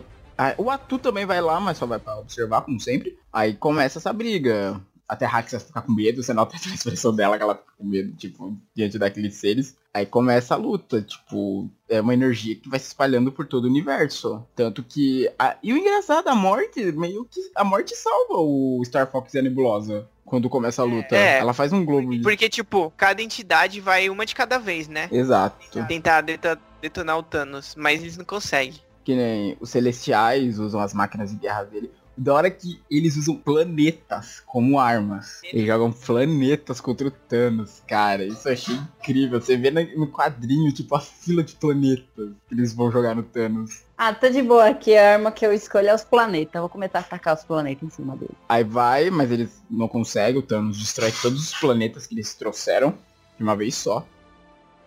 Aí vai o Lord Cronos tentar ficar jogando ele de por eras e eras, mas não adianta também, porque com o poder da Joia do Tempo ele consegue. Ele consegue sair disso. Aí vem o Lord. Ah, deixa eu ver direito. É Mestre Ordem e Lord Caos. Pronto. Que eles tentam quebrar também ele, mas não adianta. É, eles tentam acho que meio que dividir ele. É, eles falam, eles tentam dicotomizar o Titã. Não dá certo. Não deu certo também. Aí depois quem vem? Vem amor e ódio. Não, não, vem o temporal antes. Ah, é o, vem o temporal, que é um ser composto de energia pura, Galactus, Estranho e Eon. Vem os quatro de uma vez pra cima do Thanos. Mas ele também segura tudo. Aí vem o amor. Ah, não, a parte do amor ódio é muito legal. Que ele fica. Pelo Celso, o que estou fazendo? Aí, estou dando esses malditos que merecem. Mas eles são meus irmãos celestiais, eu matarei todos eles. Não, eu devo honrar tais entidades. Ele fica numa bipolaridade incrível nessa hora. Que é o amor e o ódio mexendo com a cabeça dele. É, aí depois disso que ele se sai disso, ele pega e fala assim, fogo do inferno, o quê? Eu até pensei que ele tava xingando, mas na verdade era o Mephisto que pulou em cima dele, tava tentando tirar a Ah, dele. velho, ele realmente esperava que o Mephisto não fosse trair ele. É muita ingenuidade. Mano, ele ficou maluco, ele ficou louco, louco. Ele já era louco, João. Ele só fica mais louco. Mas o engraçado é que quem salva o Sr. Mephisto é a morte. Que ela não deixa ele matar ele. Engraçado, ela podia ter impedido todo mundo. Ela podia ter impedido todos aqueles assa- assassinatos, então, dos heróis, caramba. É, não sei. Eu sei que aí depois todas as entidades atacam com a rajada incrível de energia de uma Não, vez. é porque ele fica bolado o máximo quando ele vê que a morte atacou ele. Que ele fala, ó, eu lhe ofereci o universo. Eu- eu- ele quase chora nesse quadrinho, velho. Ele fica com a cara tipo, por quê? Por que você fez isso? Caraca, eu tô aqui me sacrificando por você. E toca sete sons novamente. Toca sete Song novamente. Mas novamente ele perde e prende todos os celestiais. É, ele prende todas as entidades, né? É, acima desse templo que ele construiu pra morte. Enquanto isso na Terra, que é onde eles dão mais foco, parece que tava acontecendo vários desastres climáticos. Ah, é porque uma onda de energia que o Thanos jogou no momento fez com que a Terra saísse da órbita normal dela e tava jogando ela de volta com a era do gelo. É, e tava, tipo, abrindo portais pra outra dimensão, tava vindo o, aniquilador lá da outra dimensão. E os heróis estavam tudo mortos. É, heróis mortos, celestiais presos, só, mas quem sobra, eternidade. A eternidade surge nesse momento pra lutar com ele. E morre também. Não, não, ela é presa Ela é também, pre- né? presa também, tipo, que o Thanos fala, ó, agora que seus soldados caíram, a eternidade finalmente se revelou. Aí eles têm a luta e o Thanos acaba ganhando. Que assim, a última esperança era a eternidade, que de todos ali era o mais poderoso. E o Thanos, da hora que ele assume, tipo, ele fica aqui na realidade, né, com, aparecendo assim no espaço. Com o corpo dele formado pelo espaço. É, isso foi o erro dele, porque na hora que ele deixou o corpo dele caído ali e assumiu essa forma que não precisava mais de corpo, que ele tava no espaço, a nebulosa foi lá e pegou a manopla pra ela. Isso. Ela veste a manopla, o Thanos acaba voltando ao corpo dele e ela fica com todo o poder. Ai, que achei isso escroto demais, velho. É, que nesse momento foi um momento mega de distração dele, né? Tipo, ele não esperava que ela pudesse se mover nem nada. Ah, é porque foi escroto, porque ela jogou a Terraxia e ele no espaço. Aí daqui a pouco tá. Ah, leva o Thanos pra casa do Doutor Estranho. Aí tá o Adam Warlock lá e o Sr. Dis- o surfista prateado. Aí o surfista prateado quer bater no Thanos. Com motivos. É. Aí o Doutor Estranho pega e fala, ah, encontrei um 5. Encontrei 5 vagando em algum lugar. Que aí ele traz de volta o Thor, o Hulk, o Senhor do Fogo, o Drax e o Doutor Destino. Aí que tem que pegar a nebulosa agora. Antes eles dão uma segurada no surfista e no Thanos, falam, opa, parou. Aí, é, ele não atrás da nebulosa, porque... O engraçado é que, tipo, depois disso eles pedem ajuda pro Thanos também. Já não bastou chamar o Destino pra lutar, eles falam, não, Thanos, vem com a gente também agora, na verdade, toda ajuda possível. É, cara, eu acho muito escroto. Porque foi uma loucura do caramba, né? Não, o legal é que o War- Warlock fala pra ele, tipo, que ele fala, ah, mas o que, que eu vou ganhar ajudando você a derrotar a Nebulosa? Daí ele fala a verdade, ele, que verdade, a seu respeito, é o Thanos. Você tem alguma noção sobre isso? Ele, sim. Eu fui parte da joia espiritual enquanto ela foi sua. Eu, fui- eu permiti acesso à sua alma. Eu conheço, eu conheço você como ninguém mais. E isso deixa o Thanos muito bolado, tipo, que segredos ele esconde pra, a ponto do Warlock poder usar isso contra ele, né? Ah, e ele fala, e é isso que é melhor, o Warlock joga na cara. Que ele fala, ó, você é um homem que tem busca de poder supremo e sempre perde quando obtém. Aí ele, por quê? Porque em seu coração você sabe que não merece ele. Que realmente, tipo, isso é algo que é muito falado nas histórias. O Thanos, ele sempre consegue a vitória máxima, mas ele se auto-sabota. Ele, várias histórias, eu já ouvi muito, alguns atores falando isso. Ele é um personagem que fica se auto-sabotando. Ele vai atrás, ele faz tudo, ele consegue a vitória suprema dele. Ele sempre faz alguma coisa tipo, ah não, oh meu Deus, eu perdi a manopla pra minha neta morta-viva. Aqui do lado, que eu não percebi que podia se mover. Sabe?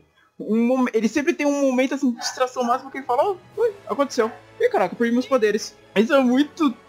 É estranho, porque ele é um vilão mega poderoso, mas com uma falha muito humana. Aí eles vão lá, todo mundo pra cima da nebulosa. Todo mundo que sobrou, é, né? todo mundo que sobrou. Que é o. Que é esses cinco aqui, né? Que, que ele trouxe de volta. Só que aí não adianta de nada, ela prende todo mundo, já foi até mais misericordiosa, né? O Thanos seria matar todo mundo. Aí chega o- os quatro depois, que é o surfista, o Doutor Estranho, o Thanos e o Warlock. Aí eles tentam levar ela no papo. Só que ela não consegue ver o Adam Warlock, né? Isso, talvez pela ligação com a joia que ele tem, né? Ele consiga ocultar. É, é, eles falam que ela é muito. Ela não sabe usar todos os poderes da joia direito. Isso. Ah, tá- ela pegou há poucos instantes o negócio, né? Aí eles iam tentar usar desse artifício pra pro Warlock poder pegar a joia dela. Quer dizer, a manopla dela. Só que aí, ele fica nesse papinho e tal, e ela fala, ela vai usar os poderes dela pra fazer com que tudo volte a ser como era 24 horas antes de tudo acontecido. Que aí ia voltar tudo ao normal, o universo ia voltar tudo ao normal, mas ia voltar tudo como era, ou seja, ela ia voltar a virar um cadáver. Só que aí, quando eles pensaram que isso tinha acontecido, ela vai. Ela nem chega a fazer, né, isso. Acho que ela lê a mente deles e percebe que isso ia acontecer. No momento que ela ia fazer isso, ela desiste. Não, ela fez isso. Ela até cai como um cadáver. Só que aí na hora que o Thanos ia pegar a manopla de não, novo. o Thanos não, o Warlock. O Warlock que tava próximo. Não, é o Thanos. É o Thanos, tô vendo aqui agora. É, o Thanos ia pegar. Na hora que ia pegar, mas ela tá de pé de novo. Então, na hora. Ó, o Thanos também ia pegar a manopla de novo, ela pega e levanta. É, exato. Tipo, acho que ela nem chegou a acontecer. Ela fez isso na cabeça deles. Ah, não sei. Eu acho que ela fez isso na cabeça deles, pensando, ó, ok, eu vou voltar, mas ó o que acontecer comigo. Ah, eu previ isso. Mas ela pega e fala, um erro que até mesmo um ser putefrato, eu fui pod... eu fui como eu fui pôde. Nossa, não faz sentido nenhum. Ela fala exatamente assim: um erro que até mesmo um ser putrefato como eu fui pôde retificar com um reles pensamento. Ah, então nessa forma de zumbizinha ela ainda tava viva. Devia estar naquele estágio entre vida e morte, que o Thanos tinha deixado ela. Ah tá, então ela não morreu de vez. Ah tá. Aí com o reles pensamento ela já Voltou. se livrou. Exato. Ela trouxe todo mundo de volta, mas ó, trouxe todo mundo de volta e agora voltou normal. Ha, na cara de vocês. Aí na hora que o Warlock até tenta pegar o. Aí ela acaba tomando um susto e tá com raio no peito do surfista. Só que aí esse, esse momento de distração faz com que todas aquelas entidades que o Thanos tinha aprendido se soltem. E ataquem ela. Isso. Aí o surfista que. A, eu dei a entender que ele ia morrer. Tipo, mas aí o Warlock manda ele pro mundo da joia do espírito pra poder salvar ele. Ele vai pra lá também. Isso. Aí a Gamora. Na Gamora não, Nebulosa fica lá lutando contra os, as entidades. Ela ia derrotar de novo. As entidades iam perder de novo. Mas como o Warlock tava dentro da joia, ele faz com que ela fique desincronizada com as outras. Daí quando rola essa desincronização, o Thanos se liberta nesse instante, aí a manopla acaba saindo da mão dela. Aí começa, tipo, todo mundo vai pra cima da manopla, né? Pra querendo pegar. Não pode deixar o Thanos pegar de novo. Nossa, é, um, é uma briga maluca, velho. O Drax lutando com o Hulk. O Drax ainda falando, seu idiota, tô do seu lado. E a Nebulosa pegou e deu um soco no Doutor de Estranho.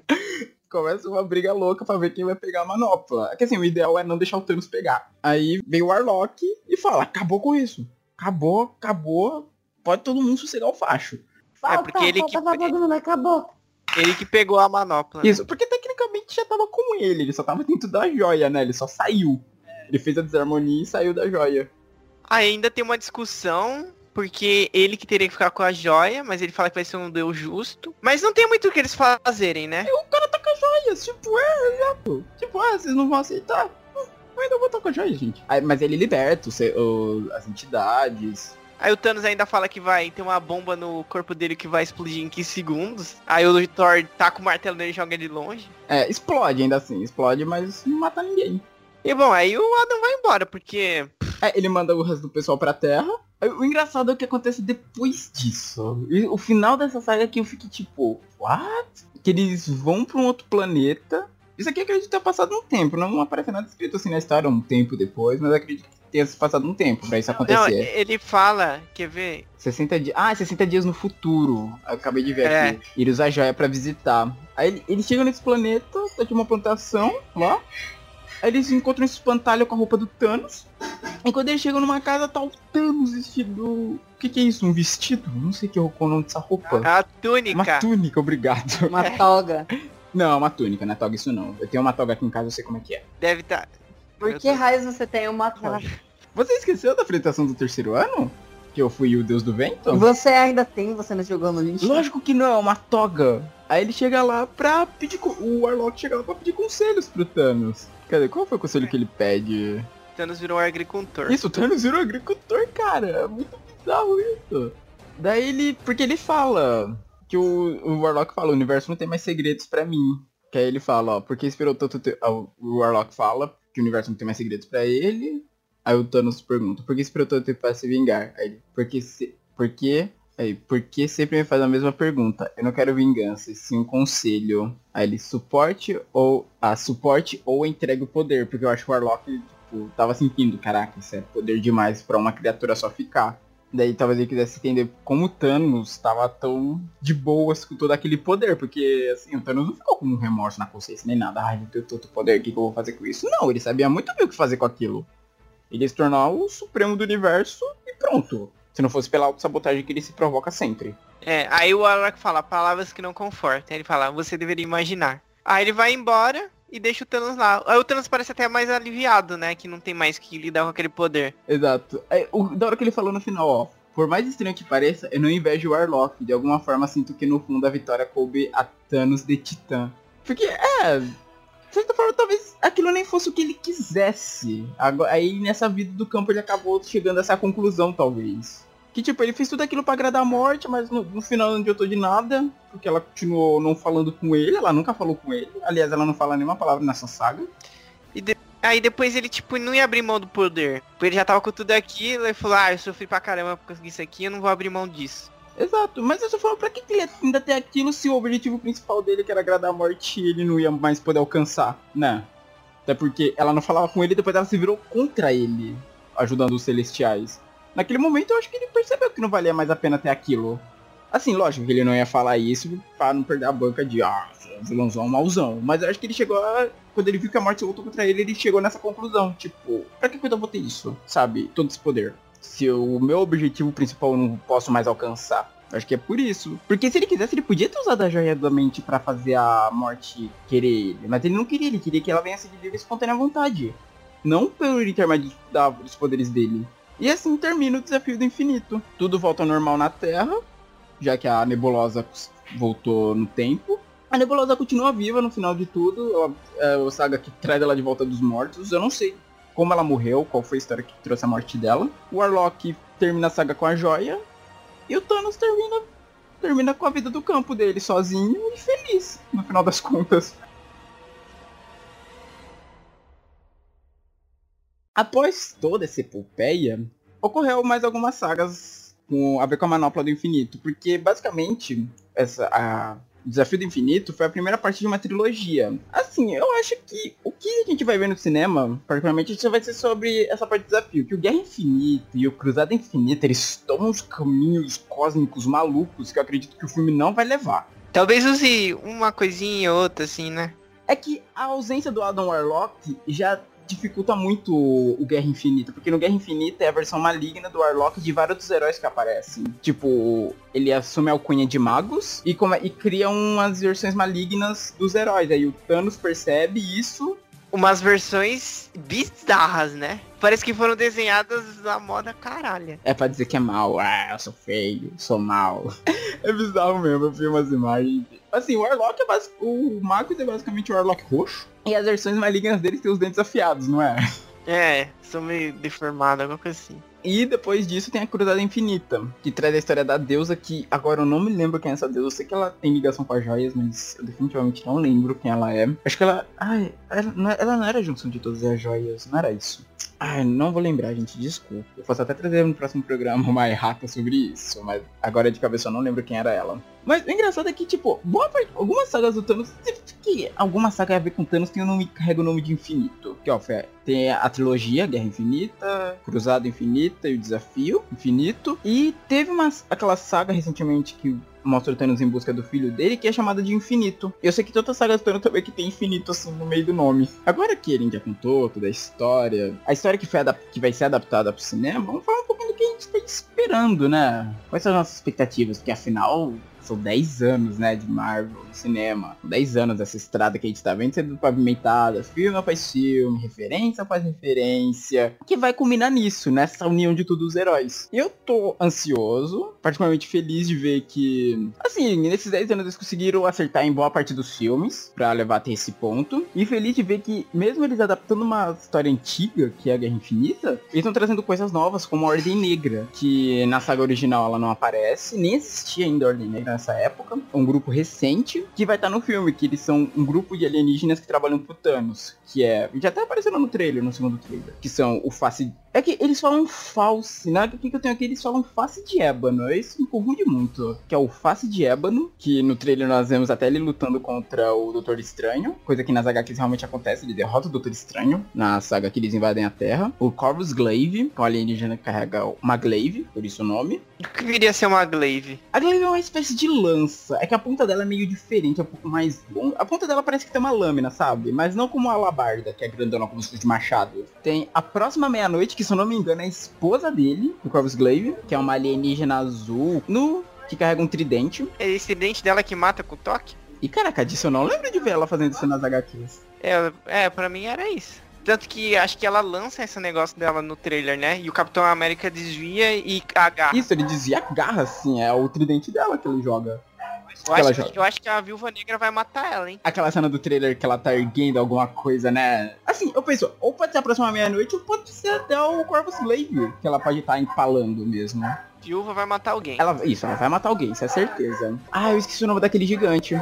Gigante. É Estrela Negra, Estrela Negra. Que ele vai ser. Parece que é o mais porradeiro de todos. Eu quero ver muito ele lutando com o Hulk. E olha que legal, ele tem uma pele. A pele impenetrável. Caraca. Aí a gente precisava do Homem-Formiga, né? Pra entrar dentro dele e destruir de dentro pra fora. É, só que o Homem-Formiga não apareceu em nenhum trailer, porque o Homem-Formiga tá vivendo com a sua família. Não sei, tô especulando aqui agora.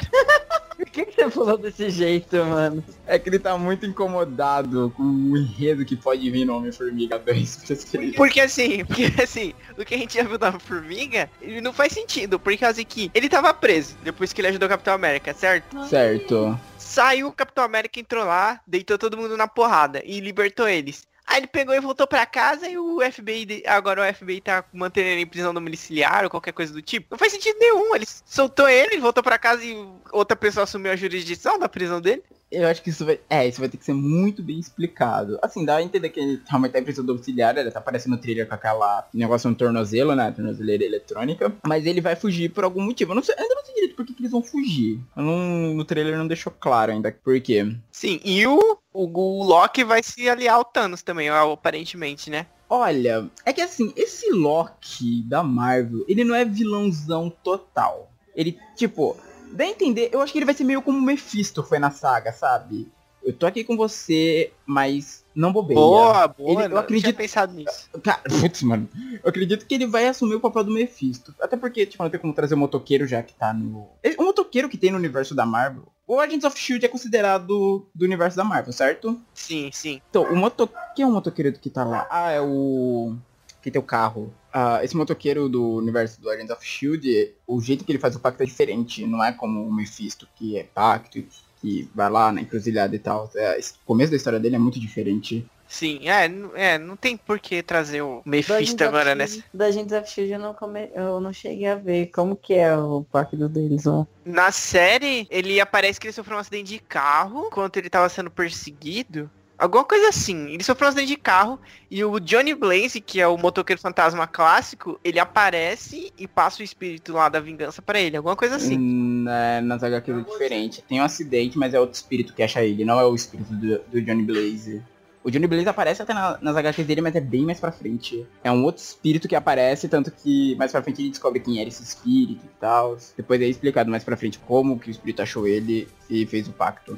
Bom, então, a minha expectativa sobre o filme eu tô tentando manter normal pra me surpreender. Eu gosto que as coisas me surpreendam e eu fique, tipo, impactada. Mas o trailer me deixou maravilhada. Eu amei o trailer de verdade. E que o final do trailer me deixou boquiaberta que simplesmente aparece o Capitão América e o Thanos e tipo, Parece que ele tá de aparelho, Capitão América. Ah, não tá não. Mas ali você acha que ele tá. O Thanos tá pegando leve, tá fazendo a força ali. Ah, eu acho que ali tá bem, sabe?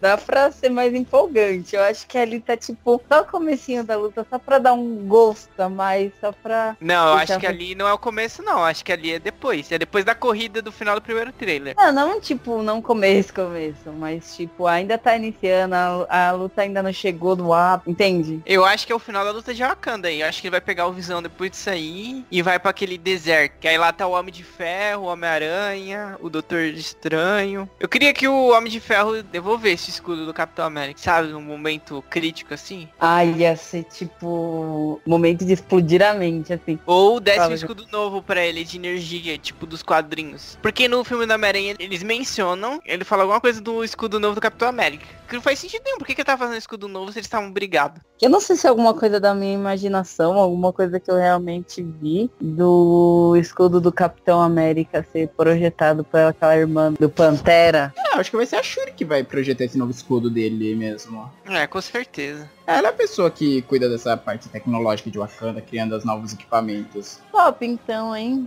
Imagina o Capitão América com um novo escudo sendo projetado pela Shuri. Eu acho que ele vai E- ter dois, não vai? Um em cada mão. Vai ser um em cada braço. Pelo que a gente vê no trailer, tem um em cada braço. E como a gente viu com um spoiler em um dos brinquedos lá que lançaram, que lançaram ele com os dois escudos. É, eu queria ver uma parte que tivessem todos, todos juntos, né? Porque eles parecem que estão muito separados, né? É. Grupos fechados. Eu queria ver um plano sequência assim, sabe?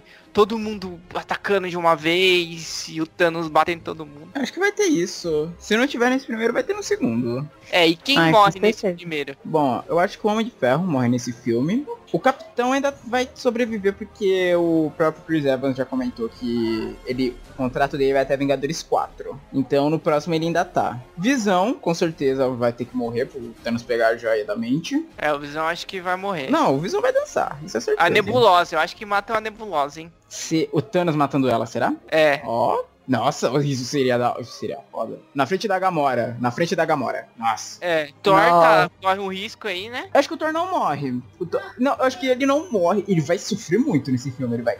Acho que de todos, o que mais vai ter sangue no olho pra matar o Thanos. Matar não. É, matar. Eles não vão matar o Thanos, mas o que mais vai ter sangue no olho contra ele vai ser o Thor. Porque, cara, ele devastou a nave que tinha os sobreviventes de Asgard.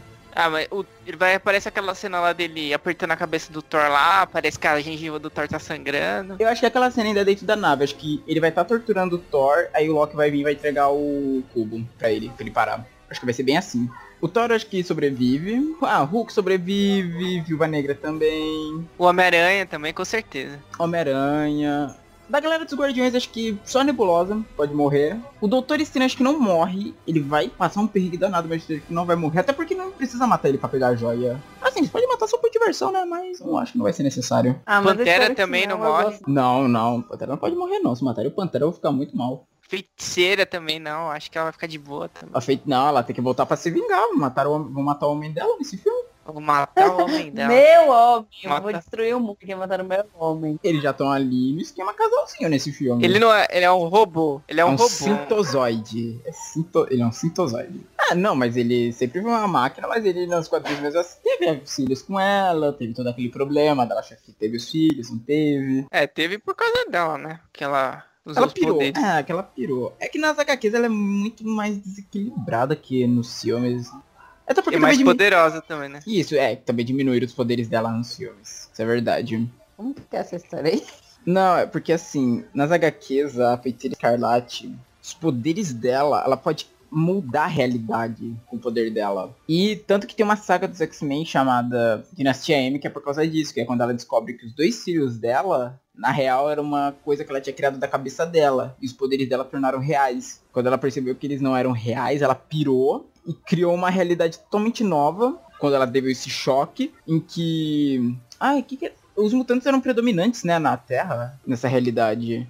Isso. Só que aí depois, quando ao longo da saga, tipo, uns heróis vão conseguindo lembrar, tipo, de como eram as vidas passadas. Acho que um dos primeiros que nota que tem algo errado é o Wolverine. Tipo, quando você começa a acompanhar a saga, você começa vendo pelo Logan. Que o Logan é uma. Ele é um agente da Shield nesse mundo. Ele tem um caso com a Mística. A Mística, tipo, ele acorda com a Mística deitada do lado dele. Ambos são agentes da Shield. Aí no final, quando ela descobre que é tudo mentira, pensam que era o Magneto que tinha feito a cabeça dela pra ela criar esse mundo. Mas não, quem que fez a cabeça dela pra criar esse mundo foi o irmão dela, o Pietro. Aí ela fica maluca, fala, ah, os mutantes só trouxeram desgraça pra, pro mundo, a gente não deveria existir. Daí ela fala uma frase que ficou clássica na Marvel, que é No More Mutants. Que quando ela fala isso, ela, ela mata 90% da... Não, 90 não, 99% da população mutante. Não, ela não mata, na verdade. Ela tira os poderes de 99% da população mutante do mundo. Esse abraço é quanto? 192, né? Não, 198. Quase. 198. Só sobram 198 mutantes no mundo inteiro. Todos os outros perdem os poderes. E alguns ficam terrivelmente desfigurados. Que nem o Blob, quando ele perde todo o poder dele, ele vira um bicho todo pelancudo. Eu lembro que a Magma, a Mara, ela fica mega traumatizada porque na hora que aconteceu isso, ela tava dentro de um vulcão, ela tava naquela forma de lava, com o namorado dela que também tinha os poderes parecidos com o dela. Só que aí na hora que veio isso, ele perdeu os poderes, ele tava tipo no coração de um vulcão. Aí ela ficou maluca, e quem o Ciclope vai lá chamar ela, porque aí o Instituto Xavier abre as portas e começa a trazer todos os poucos mutantes que sobraram pra dentro do Instituto. Nossa, que. É, velho, os, os mutantes sofrem muito, velho, nos HQs. Não queria querer ser um mutante em HQ. Desisti. Depois dessa história toda. Enfim, eu acho que é isso. Com certeza, provavelmente o filme vai terminar em uma derrota, né? Pra mim, eu tô imaginando que a cena final desse filme talvez vai ser o Thanos estalando os dedos, sabe? Aham. Tipo, dele, dele falando esse negócio. É que eu não sei se vai ter a morte, essa questão da do envolvimento da morte. Mas eu acho que o final do filme vai ser ele estalando os dedos vendo aquele clarão assim no universo. Aí vai é, acabar. mas se, tipo, se não tem a morte, qual é o objetivo dele? Ele tá fazendo isso, é isso tô... porque sim? Eu não consigo imaginar qual, foi- qual que seria outra coisa que levaria ele adiante com esse plano maluco, porque é um plano bem maluco, se não fosse a morte, sabe? Uhum. Então, por isso, tipo, talvez o filme crie uma explicação nova, de fato. Até porque a gente foi pouco apresentado essas criaturas grandiosas da Marvel. Que, ó, o que a gente viu? A gente viu dois anciões que nem fizeram tanta coisa assim. Deixa eu ver quem mais a gente viu. São patéticos. É, realmente. Deixa eu ver, a gente viu ó, dois anciões, vimos um pouco do cele... bem pouco dos celestiais no Guardiões da Galáxia, que o colecionador tá lá explicando sobre a Joias do Infinito. E só, né, a gente... O Doutor... Ah, Doutor Estranho mostrou o Dormammu, mas não se aprofundou muito. Tem a menção do Tribunal Vivo lá no filme também, mas é só uma menção rápida. Já apareceu os vigias também, mas bem rápido. É, os vigias foi mais um easter egg por conta do Stanley ali. Não era um, tipo, uma coisa tipo o Atu vigiando um momento importante da. Assim, pode aparecer nesse, quem sabe, tipo, tá lá o pó comendo, tá lá o Atu olhando em algum momento. Não, não vai aparecer não. Não, vigiando assim, olhando, voando. Não, assim, não vai, em cima de mano, Nova não vai. York. Não vai, não vai. É Será muita que não? loucura. Não, acho que se fosse assim, acho que teria que aparecer em outros filmes, em outros momentos importantes de outros filmes. A não ser que eles falem que o Stan Lee é o Atu, né? Nossa, aí vai ser uma loucura Porque ele tá massa, em hein? todos, ele tá em todos. É, ele poderiam dizer Vai que ser sim. uma loucura. Seria engraçado o Stanley lá voando olhando. Aí, ó, você não pode ajudar não. Desculpa. Ele fala com aquele jeito dele, desculpa amigo, só tô aqui pra ver. Ia ser bizarro. Não, mas então. Se forem colocar essa questão da morte dos seres superpoderosos da Marvel, eles vão ter que explicar muito bem nesse filme, porque até então, nesses 10 anos, esse lado superpoderoso da Marvel nunca foi abordado. A gente viu um pouquinho disso em Doutor Estranho, assim, mais diretamente do Doutor conversando lá com o Dormammu, a explicação sobre as outras realidades e tal. Ali foi, tipo, o começo disso sendo explicado, mas não foi muito a fundo. É, então eu acredito que não vai ter não. E vai acabar com a derrota. É, vai acabar com Vai derrota. acabar com assim, derrota, tem- derrota total. Mas assim, quando ele estalar os dedos. Ah, olha só, quando ele estalar os dedos pode ser o Homem de Ferro dos que suma. Talvez ele não morra diretamente em batalha. É, pode ser. É, mas depois ele vai voltar. É, eu acredito que no final todos voltem. Acho que tem que arrancar a cabeça dele. Não, João, é Disney, lembra? não, Não vão pode. fazer isso. Eu acho Mano, que você vê que colocaram gatos e jogaram no rio. Que, quem, por que não pode arrancar a Era outros, eram outros tempos. Eram outros tempos, gente. A Disney de hoje não faz mais isso. Eu acho que vou ter que arrancar a cabeça do Homem de Ferro. Ele a gente já viu que ele vai apanhar pro Thanos naquela cena do trio que ele toma aquele mega socão. É, a armadura dele vai estar toda ferrada. Eu quero saber como é que vai estar o resto da galera nessa hora. Que tipo, ele. Você não vê ninguém assim, sei lá, perto ali, não sei. Eu acho que o Homem-Aranha vai estar caído já. O resto do pessoal vai estar se fritando, vai estar se batendo com a ordem negra. Aqui, ó. O Hulk vai ter que participar de cima daquele grandão. O... Eita, esqueci o nome dele de novo. Estrela Negra. O Hulk, ele é o inimigo do Hulk. A gente já, só de olhar pra ele, você já nota isso. Tipo, vai ser o Hulk que vai bater nesse cara. Se tivesse coisa nesse filme, o coisa ia junto. Mas não tem. Então vai ser só o Hulk. Que mané coisa, credo. A gente já viu a próxima meia-noite no trailer. Eu não sei se aquela luta vai ser muito longa, se vai ser a primeira vez que eles vão se ver e tal. Já arremessando a- o tridente dela no, no capitão. Eu acho que o Capitão e a Viúva vão dar uma, uma surra nela. Provavelmente. O Corvus Glaive, a gente já vê no trailer ele atacando o Visão. É aquela cena lá que tá metendo a Glaive na testa do Visão pra arrancar a joia. Então provavelmente vai ter um enfrentamento de- entre eles. E a gente já viu o Face de Ébano lutando contra o Doutor Estranho. Detonando o Doutor Estranho. né? É, detonando o Doutor Estranho, é verdade. Então alguns combates a gente já consegue traçar um pouco. Tipo, como vai ser. Agora o Thanos a gente já viu, por exemplo, ele batendo no Homem de Ferro e em Wakanda o Capitão segurando a manopla dele. Mas provavelmente ele vai. Ele vai. Em algum dado momento vai todo mundo pra cima dele e ele vai começar a socar todo mundo. Eu acho que vai, vai ser bem isso. Isso sem contar que tem aqueles minions dele. Será que vai ser o Chitauri de novo? Não, acho que não, eles parecem uns aliens, né? O xenomorfo de. É, ele é um pouco xenomorfo. É que, tipo, no primeiro filme eles estranham aquela base do Chitauris, né? Com a bomba que Aham. o Tony Stark leva. Mas não leva a entender se aquilo era só uma base avançada deles, uma dessas tropas, ou será todo o planeta? Passa o passado lá, que ele conquistou o planeta da Gamora, eu acho, que ele tá com de mão dada com ela. Quem tá fazendo a segurança deles ali são os Chitauri. Isso, são os Chitauris que estão ali. Só que aí no próximo filme, que não tem nome ainda, que é Vingadores 4, teremos o reforço de Miss Marvel. Esse vai ser o reforço que eu quero ver. Porque o, o Kevin Feige falou que ela vai ser o Superman da Marvel. Eles não vão segurar os poderes dela. Eu tô muito ansioso pra ver isso. Também. Que aí, aí vai dar uma ajuda, né? E eu quero entender qual vai ser a explicação dela pra ela não ter aparecido até então. Já que ela era uma heroína, uma heroína tão antiga. Ela ficou presa num buraco de minhoca, alguma coisa assim. Certeza. Ou pode ser algum envolvimento com o Império Kree, porque aparentemente os Kree vão voltar, já que os poderes dela têm origem com eles. Então pode ser que ela seja presa lá com o Império Kree, alguma coisa assim. Não seria a primeira vez. Não, é, eles fazem isso. Eles prenderam os Illuminati nas HQs. Então eu não, eu não acharia estranho. É, eu acho que ela vai ser a chave pra. Ah, É, tipo, derro- É que assim, depois dessa derrota que a galera vai sofrer, vai ficar todo mundo sem esperança, né? Tipo, Mas o que, que eles vão fazer? Eles vão atrás do Thanos no espaço? Essa questão, será que vai ser que nem na HQ o Doutor todo, o Doutor Estranho mandou todo mundo? Vamos lá, vocês têm uma hora. Ah, não sei, ia ser meio bizarro, né?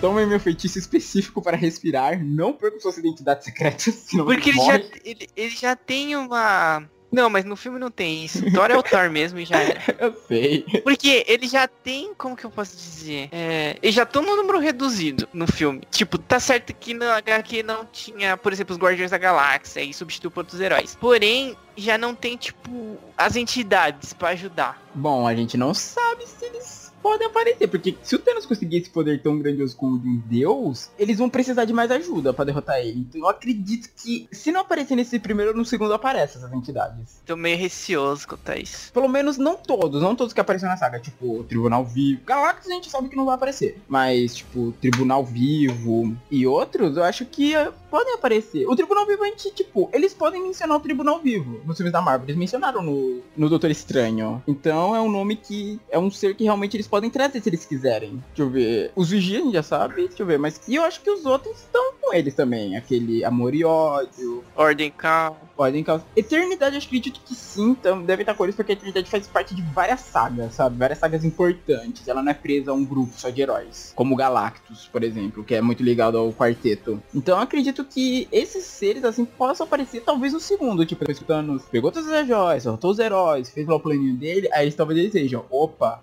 Olha o que o cara fez, olha o poder que ele tem. Tá rivalizando com o nosso. Aliás, tá passando do nosso. Vamos ter que intervir. Eu acho que vai ser mais ou menos assim. No primeiro elas não aparecem, vão apare- deixar pra aparecer no segundo. Eu acho que não vai aparecer ninguém desse pessoal aí. Cara, precisa de alguém com um nível de poder muito alto, com um cara que pode mudar o- a toda a realidade. Eles vão dar um jeito. Não tem Eles ninguém um dos jeito. heróis ali que faz isso. Ninguém. O, Mato, o que podia chegar perto era Feiticeiro Escarlate, mas que eles reduziram os poderes. Ó, mas no trailer a gente vê ele só com duas joias. Ele pode estar indo atrás das outras joias, tem que pedir ele antes de pegar o resto das joias. Aí tem uma chance. Será se que é tiver só isso? com duas joias. Eu Porque acho que se, sim. se ele não pegar todas as joias, a gente não vai ver a ceninha clássica do estalar de dedos. Ninguém, ninguém quer ver. Eu quero ver isso. Eu quero ver. Ah, mas aí não tem.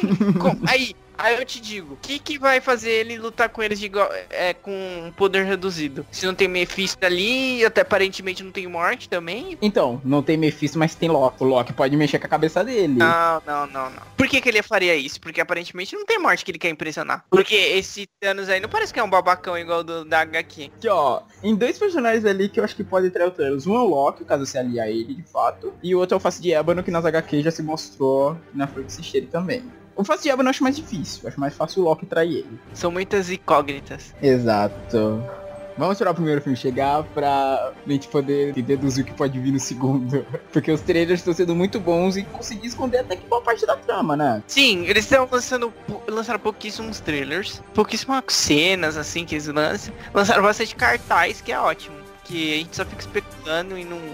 O máximo que a gente sabe é que, sim, alguns pontos que vão ser o ápice do filme, tipo, o Thanos invadindo Nova York, que acho que vai ser a primeira vez que ele vai ficar de frente com os heróis, ao ataque de Wakanda, e tem aquele lugar que é tudo devastado. Eu acho que ele nem vai em Nova York, Thanos. Porque talvez eles vão tentar. A Ordem vai tentar pegar o Visão em Nova York. Alguém vai salvar ele e vai levar pra Wakanda. Aí vai ter o ataque em Wakanda e o Thanos vai pegar e vai aparecer lá. Hum, é, pode ser. Mas aí eu não sei que, que lugar é aquele deserto depois, parece um deserto. Será que é a Terra ali ainda? Não sei. Talvez os heróis entrem ali naquela nave e vão pra lá, né? O Homem-Aranha vai subir ali. O Homem de Ferro vai voar com o foguete supersônico dele pra lá. E a gente te- sabe que tem algum, o Thanos tem algum mecanismo que eles vão tentar destruir, que você vê lá o Homem Thor lá segurando aquela máquina. Eu também já ouvi boatos, boatos, que o Thor vai pra um, pra um mundo dos anões. Os anões, tipo, da mitologia nórdica. Não, sei, sei. E aquela é uma oficina que ele vai tentar reativar pra fazer uma arma pra destruir a manopla. Hum, será que eles vão fazer o Stormbreaker como nova arma pra ele? Ah, não sei. Seria legal, porque nas- até nas HQs é a arma que ele tá usando agora, depois que ele perdeu o martelo, que a acabou ganhando o martelo dele, ele, ele,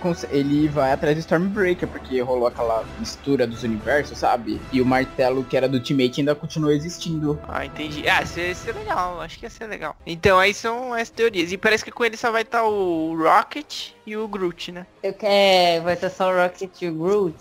Mas e o Senhor das Estrelas, o... Acho que ele vai estar lutando contra o resto da Ordem Negra. Então, eles mostram no trailer que os, o Star-Lord e o Drax estão com o Homem-Aranha e com o Homem de Ferro naquele deserto. E possivelmente o Doutor vai estar lá, porque tem aquela cena do Star-Lord correndo e pulando naqueles discos de magia que o Doutor vai fazendo. Aí a Gamora, não sei onde ela tá. Eu ainda. É, tipo, se- essa ideia que Nem você deu- amantes, né? E nem amantes. Isso, nem amantes. Essa ideia que você deu, tipo, da Nebulosa acabar morrendo e tal, eu comentei pelas mãos do Thanos. As duas podem estar juntas e isso pode acontecer, porque assim, elas conhecem o Thanos. Elas podem tentar ir atrás dele e fazer, falando, não, a gente conhece ele, a gente viveu com ele. Por um, eu, eu acho, eu boto, eu boto, tanto- eu boto bastante fé na Nebulosa e na Gamora pra fazer alguma coisa. Porque elas foram criadas por eles e elas são muito habilidosas. Eu fico botando minha fé nelas. Eu acredito que se rolar mesmo essa morte da Nebulosa, acho que vai ser um momento alto do filme, delas tentando fazer alguma coisa, talvez quase conseguindo, mas é o Thanos conseguindo impedir ela, sabe? Elas vão tentar fugir talvez a Nebulosa se sacrifique. E afinal elas são irmãs, né?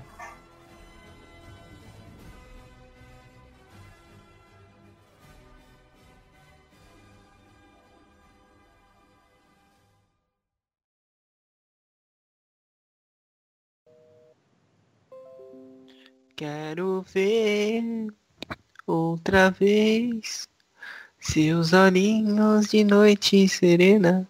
Isso vai ficar na edição. Eu não vou cortar isso. Deixa, deixa, Matheus, por favor. Com certeza.